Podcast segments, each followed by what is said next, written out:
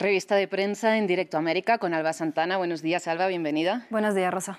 Empezamos, Alba, con estas imágenes que están dando la vuelta al mundo. Hablamos de la redada eh, israelí en un hospital de Cisjordania ocupada, en Jenin, con eh, tropas disfrazadas de personal médico y también de civiles, ¿no? Sí, sí que han dado la vuelta al mundo, Rosa, y tanto eh, la prensa israelí como la internacional y la árabe han abierto, obviamente, con eso. Empezamos con Haaretz, que titula Las fuerzas israelíes asaltan un hospital en Cisjordania disfrazados de médicos y matan a tres terroristas de Hamas. Bueno, estas imágenes fuertes, como comentábamos, han dado la vuelta al mundo. Más de una decena de militares israelíes disfrazados en una redada de pacientes, de médicos y también de civiles en el hospital de Sina en Jenin. Lo más impactante de todo, como comentábamos, fue que, iban, disfrazados. Según medios israelíes, como este, como Haaretz, eh, mataron a tres militantes de las brigadas de Jenin que supuestamente estaban planeando un ataque eh, como el del 7 de octubre y además estaban relacionados con Hamas. Bueno, entraron estos militares al tercer piso del hospital y mataron a los tres palestinos con silenciador. Vamos ahora con The Middle East Eye, que titula Fuerzas israelíes vestidas como médicos atacan un hospital en Jenin y matan a tres personas. Bueno, este medio árabe destaca cómo quedó el hospital después de la redada rosa, que sería muy destruido con camas volcadas, entre otras cosas. Y también cita a un médico de este mismo hospital, a Taufik al-Shoukabi, que dice este ataque asienta un precedente sobre los eh, ataques, sobre cómo planean actuar las fuerzas israelíes en los hospitales de Cisjordania. También cita este medio al Ministerio de Salud palestino, que denunció el ataque y aprovechó para recordar también que las instalaciones médicas rosas están amparadas por el derecho internacional. Basid al-Gawazi, uno de los eh, muertos, estaba supuestamente, que estaba supuestamente relacionado con Hamas, fue herido el 25 de octubre, recordemos, en un ataque a un cementerio que acabó con la vida también de un menor de 15 años.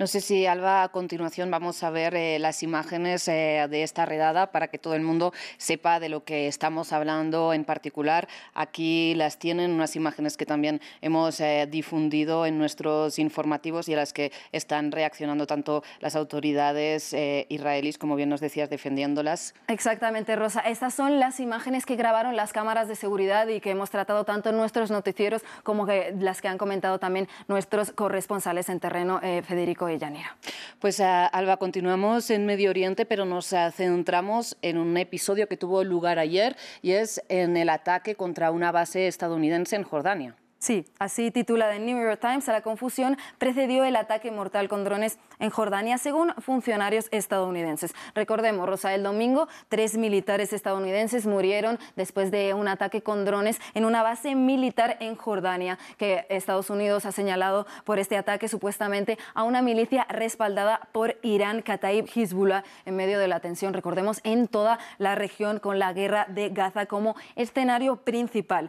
Los medios como The New York Times ahora intentan responder qué fue lo que pasó exactamente. Bueno, y este medio recoge la exclusiva de funcionarios estadounidenses que habrían dicho que este dron enemigo habría sido confundido con un dron de vigilancia estadounidense y por eso, Rosa, no se activaron las defensas aéreas y también planea, plantea dudas nuevamente sobre la acción militar de Estados Unidos en la región y el costo que tiene realmente para el país.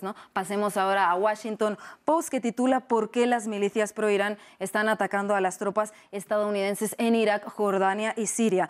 160 eh, ataques son los que se han registrado desde octubre, desde el inicio de la guerra en Gaza contra las tropas estadounidenses, como, como dice este artículo de Washington Post, en Irak, en Siria y en Jordania. John Kirby, portavoz del Consejo de Seguridad de Estados Unidos, dice, sabemos que Irán apoya a estos grupos, que les da recursos y que los capacita. Medios independientes como The Intercept lo tienen claro y dirían que esto sería una represalia por el apoyo incondicional de Estados Unidos a Israel y bueno, este medio también destaca, Rosa, una promesa de Biden que es dar respuesta a estos ataques. Bueno, seguiremos muy de cerca lo que sucede en Medio Oriente, en esta región que, que es un polvorín ahora mismo, Alba. Mientras tanto, pasamos a América Latina porque en Colombia avanzan estos incendios que asolan el país. Sí, aún no hemos conseguido pasar página con los incendios en Colombia y por eso Al Jazeera nos trae esta fotogalería que titula Los incendios forestales arrasan cerca de la capital colombiana mientras las temperaturas temperaturas se disparan. Bueno, han destruido estos incendios más de 17.000 hectáreas rosa desde noviembre con 360 fuegos al menos.